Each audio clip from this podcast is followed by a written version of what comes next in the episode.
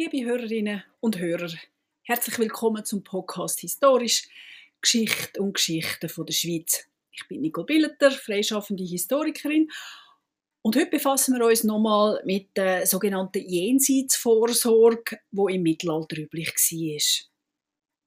Es geht dabei darum, dass man als Lebige alles dafür gemacht hat, damit dann die eigene Zeit im Wegfeuer wo man unweigerlich drin hineinkommt nach dem Tod, verkürzt wird. Und netterweise hat man da mit Geldgeschenken an Kille und an Arme auch an den Vorfahren, Nachfahren und anderen äh, Verwandten gedacht. Die Welt der Lebenden und der Toten ist da dabei nicht ganz völlig voneinander getrennt. Es gibt ein paar Berichte, beziehungsweise natürlich Geschichten. Ähm, da verschwimmen die Grenzen zwischen diesen Welten total. Es gibt da zum Beispiel die Erzählung aus Neise. Dort wird im späteren 12. Jahrhundert Folgendes aufgeschrieben. Ein Mann wird von seinen Feinden verfolgt und er flüchtet auf den Friedhof. Dort nimmt er sich sogar noch Zeit, dass er ähm, ein Gebet für die Verstorbenen dort redet, so wie er das offenbar immer gemacht hat. Und daraufhin haben sich dann die Toten aus den Gräbern erhoben und ihn vor seinen Verfolger geschützt. Es werden da dabei ganz klar aufgezählt, wer ihm geholfen hat. Das sind die Ritter mit ihren Schwert oder zum Beispiel die Metzger mit ihren Bieli, beziehungsweise einfach alle Männer, die gemäß ihrem Stand bewaffnet sind. Und eben so haben sie dann die Verfolger vertrieben. Und mit der Geschichte wird klar gemacht, sie sind tatsächlich aus dem Land der Toten gekommen, weil eben der Verfolgte durch seine früheren guten Taten auf Erde und auch eben in ihrem Namen ihnen Schmerzen im Fegfeuer erspart hat. So ähnliche Geschichten oder Berichte ähm, hört man schon eigentlich seit längerem, schon im 6. Jahrhundert sind die ersten Schriften von christlichen Gelehrten erschienen, wo dort äh, die Annahme treffen, dass zum Beispiel die Toten die Lebenden beraten und ihnen beistehen. Ab dem 12. Jahrhundert werden sie dann quasi immer mächtiger und sie werden auch immer selbstständiger. Eben so wie wir es gesehen haben, dass sie sogar auf der Erde kämpfen für jemanden, wo ihnen gut da hat. Es gibt auch ein Pendant dazu, ähm, eben die bewaffneten Toten, die sich quasi in Kampf stürzen und natürlich auch immer gewinnen, das ist ja auch klar. Es gibt ein Pendant für die Hilfe für die Frauen. Auch die werden, wenn sie eben gut da haben, wenn sie an den Toten gedenkt haben, ähm, auch sie werden von ihren Feinden beschützt. Dort geht es weniger darum, dass sie in diesen Geschichten mit dem Tod bedroht sind, sondern äh, mit einer Vergewaltigung. Es geht dort sehr häufig darum, eben, dass man quasi zeigen dass sie ihre Ehre können behalten wenn eben die Toten sie beschützen. Ich möchte Ihnen gerne einen Text vorlesen, ähm, wo ein Lebiger von einer toten Seele angeredet wird, dass er eben weiterhin soll gut tun weil ihm das auch hilft. Also wohlan, wie du früher Gutes getan hast aus gutem Willen, so bemühe dich nun in Zukunft noch vermehrt darum, dass du die Gefangenen, welche du beim gerechten Richter befreist, bei ihm als deine Fürbitter hast. Jene nämlich, die durch dich schon befreit wurden, erbitten für dich ein langes Leben und Gesundheit, damit auch viele andere, die durch dich noch losgekauft werden müssen, fortan in Frieden ruhen werden, welche zusammen mit den befreiten Seelen dir Straferlass und Gnade beim, ewig, beim ewigen Richter sichern mögen. Der gerechte Richter ist natürlich Gott und die Gefangenen, das sind die Verstorbenen, wo eben im Fegfeuer darauf warten, dass sie eben von Gott für die Ewigkeit gerichtet werden. Er wird eben entscheiden, ob sie die Ewigkeit im Himmel können verbringen können. Interessant ist in dem kleinen Geschichte auch der Hinweis, dass man losgekauft werden kann. Das wird ausdrücklich erwähnt. Das ist möglicherweise ein Hinweis auf den sogenannten Ablasshandel. Bei dem geht es ja tatsächlich eins zu eins zu. Der Lebige kauft bei der Kille einen Ablass und die bestimmte Seele kommt da dafür eine Gutschrift über im Fegfeuer. Einer von diesen eifrigen oder fast übereifrigen Ablasshändler, äh, wo man mit Namen kennt, das ist zum Beispiel der Johann Tetzel. Der soll offenbar zu Zeiten eben von Luther äh, in, im Deutschen Reich wie ein Marktschreier seine Ablässe verkauft haben. Und mit so relativ einfachen Merksätzen, wo Sie möglicherweise schon kennen. Sobald der Gülden im Becken klingt, im Hui die Seel im Himmel springt. Oder wenn ihr mir euer Geld gebt, dann werden eure toten Verwandten auch nicht mehr in der Hölle schmoren, sondern in den Himmel kommen. Geht nicht ganz auf mit dem, äh, mit dem Reimen, aber trotzdem, man kann sich das also merken. Beziehungsweise, das ist der Satz, wo wir, glaube alle mehr oder weniger kennen, wenn das Geld im Kasten klingt, die Seele aus dem Feuer springt. Das bringt eben der äh, Johann Tetzel so quasi mit dem Reformator Luther äh, in Streit, beziehungsweise es ist einer der Gründe für die Formulierungen von diesen berühmten 95 Thesen von Luther. Zum kurz sagen, man versucht als Christ oder Christin eben einfach alles zum sich und seinen Verwandten, seinen Lieben nach dem Tod auch noch weiterzuhelfen und das durchaus eben mit theologischer, mit kirchlicher Unterstützung. Und das ähm, wundert uns auch nicht, das tut man sogar zum Teil dann eben bildlich ähm, festhalten. So hat zum Beispiel der Berner Stadtschreiber Thüring Fricker 1505 ein Altar, der Allerseelenaltar im Berner Münster gestiftet. Und dort drauf sieht man tatsächlich genau so eine Szene, wie ich äh, vorne gesagt habe. Auf dem Altar beziehungsweise der Altar, der ist der armen Seele von der Stadt Bern gestiftet, also quasi an der ganzen Bevölkerung, die jemals in Bern gewohnt hat. Und ähm, auf dem Altar kommt das Motiv von einer sogenannten Geistermesse vor. Das ist eine Art Weiterentwicklung von der Vorstellung, die wir vorhin äh, gehört haben, eben, dass die Toten zu den Waffen greifen, zum Mann oder Frauen schützen.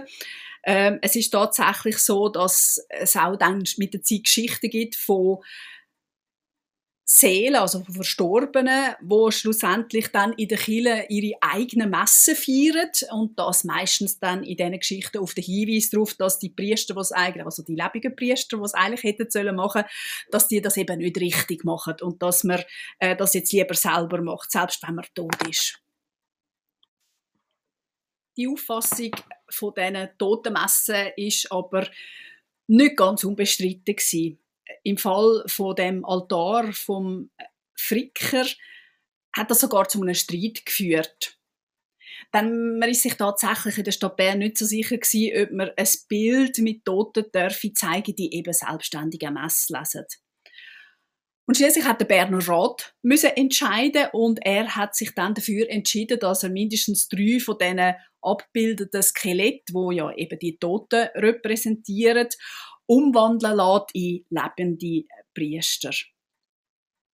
Das zeigt also eben, dass man sich theologisch nicht ganz sicher war, wie die Welten so richtig genau zueinander stehen. Und es hat tatsächlich auch Gelehrte gegeben, die eine scharfe Trennung zwischen den Welten der Lebenden und der toten Seelen eben gefordert haben. Aber wir können annehmen, dass die Geschichten eben eine Möglichkeit sind, um das Jenseitsmodell der christlichen Kirche zu propagieren, auch tatsächlich. Dann die Gelder, die Stiftungen, alles, was ich jetzt äh, das mal und bei der letzten Episode geschildert habe, das kommt ja der Kirche zu gut grundsätzlich. Es ist tatsächlich eine Art Heilsökonomie. Und wenn in schweren Zeiten mit Krieg, mit Teuerung, schlechtem Wetter und so weiter gar nichts mehr geholfen hat, dann sind die Gemeinschaften auch zum Teil sehr direkt geworden. So ist zum Beispiel 1477 passiert, dass eben die Berner Obrigkeit beschlossen hat, eine Jahrzeit für alle Berner Verstorbenen zu stiften damit sie tatsächlich die Stadt beschützen, weil äh, im Moment eben 1477 äh, ist die Stadt tatsächlich sehr bedroht. Und man hat verfügt, dass in sämtlichen Berner Pfarrkirchen Seelenmessen gelesen werden und dass anschliessend an die Seelenmessen alle Gräber besucht werden sollen. Und als Gegenleistung hat man dann eben angenommen, dass die Toten, wo man ja jetzt eben wieder neu und ganz umfassend geehrt hat, dass die dann eben beim Liebgott äh, für Bern ein gutes Wort einlegen. Sie sind ja ein Teil von der bernischen Gemeinschaft und ähm, da sollen sie auch in dem Sinn nach dem Tod wieder helfen. Neben diesen Geschichten gibt es natürlich auch noch andere Bilder äh, von, der, von der speziellen Art, wo eben das Nachleben mitschildern. Es geht da um Bildnis, äh, insbesondere wo eben die Stifterinnen und Stifter von diesen Bildern abgemalt äh, werden. Eventuell ist Ihnen schon äh, in einer Kirche ähm, oder vielleicht sogar in einem Museum bei Bildern äh, von Heiligen äh, oder Göttlichen so etwas Komisches aufgefallen. Da geht wie zum Beispiel die Geburt oder die Kreuzigung oder die Auferstehung von Jesu zeigen. Und äh, am Rand oder unten am Bild wird äh, eine Familie gezeigt oder eine Person, ähm, sehr viel kleiner meistens, ähm, wo die Szene quasi im Bild mit arbeitet. Und dabei handelt es sich meistens um die Auftraggeber von dem wertvollen Bild. Es geht in dem Fall darum, an der Nachwelt etwas zu hinterlassen, das eben auch, wieder, wie wir das schon vorhin gesehen haben, das eben am Stifter im Fegfeuer hilft. Und das Bild, das man dann in einer Kille aufhängt, ist natürlich sehr sinnig und erfüllt auch mehrere Funktionen. Es hilft am verstorbenen Stifter eben bei der Einrichtung von, dem, von seinem eigenen Seelengerät im Jenseits er lässt die Lebenden wissen, wie reich und großzügig er vor allem war. Und er bleibt in der Kirche ja dann allen Leuten immer stets vor, vor den Augen. Um die Anmassung ähm, zu korrigieren, beziehungsweise vielleicht haben sie es sogar geglaubt, ist der Stifter dann meistens in einer Position gemalt worden, wo sehr demütig ist. Er knündelt häufig äh, oder bettet und er hat sehr häufig dann auch ein Gewand an, wo ihn als Mönch oder Priester ausweist, auch wenn das jetzt ein, ein reicher ähm, Händler war oder etwas Ähnliches. Manchmal werden so Stifter aber tatsächlich sogar mit Jesus Christus oder mit anderen Heiligen gezeigt, ähm, dass eben der, die Hauptperson eigentlich, der Stifter am rechten Handgelenk packt das ist so die übliche Geste, wie gezeigt wird, äh, wie im Normalfall bei anderen Bildern Jesus Christus eben Adam aus dem Fegfeuer holt. Also ähm, der Stifter maßt sich fast ein bisschen an, dass er gezeigt wird, wie er tatsächlich eben von, von jemandem Heiligem oder gar Göttlichem ähm, erlöst wird. Oder vielleicht wird es auch einfach als Hoffnung äh, dargestellt. Gleichzeitig hat natürlich auch Kille von dem profitiert. Sie hat gratis ein schönes Heiligenbild bekommen. Die kostbaren Kunstwerke, die sind ja in dem Sinn Abbild für fürs Lob von Gott und auch für die Vermittlung von der Heilslehre. Bilder sind zu diesen Zeiten wichtige Träger von Wissen in einer Zeit, wo eben die meisten Leute nicht lesen können. Ein Beispiel liefert uns äh, die Kirche St. Oswald in Zug. Die ist 1478 gebaut worden und wichtig ist da äh, der Bauherr von der Kirche, der Magister Johannes Eberhard. Seiner Familie hat die Burg Zug gehört und gerade das Grundstück daneben und auf dort drauf hat man dann eben die Kirche gebaut. Und der Johannes Eberhard ist dann Stadtpfarrer geworden und er ist tatsächlich in einem kleinen Tafelbild verewigt. Eine Kopie von dem Bild hängt über der Tür zum Turm. Das Original können Sie im Museum Burg Zug anschauen. Johannes Eberhard wird auf dem Bild zeigen, wie er in der schwarzen Priestertracht vor der heiligen Anna knündelt. Bei ihr sind auch Maria und das Jesuskind und auch der heilige Oswald, wo ja eben der Kille seinen Namen gibt. St. Oswald weist auf dem Bild auch mit ganz klarer Geste auf den Stifter an und wendet sich da dabei an die Heiligen bzw. an den Göttlichen. Man kann ein bisschen annehmen, dass er eben den Stifter, äh, den Heiligen bzw. am Göttlichen als guten Mensch empfiehlt. Bei diesen Stiftungen von Bildnis gewinnen also der Stifter und die Institutionen, die es aufhängen. Dabei ist es aber auch immer wichtig, dass man es ganz klar gemacht hat, dass man sich an die Gebot von Gott haltet, wo es eben eigentlich verbietet, dass man Götzen anbetet. Also Bildnis dürfen im Grunde noch nicht anbetet werden.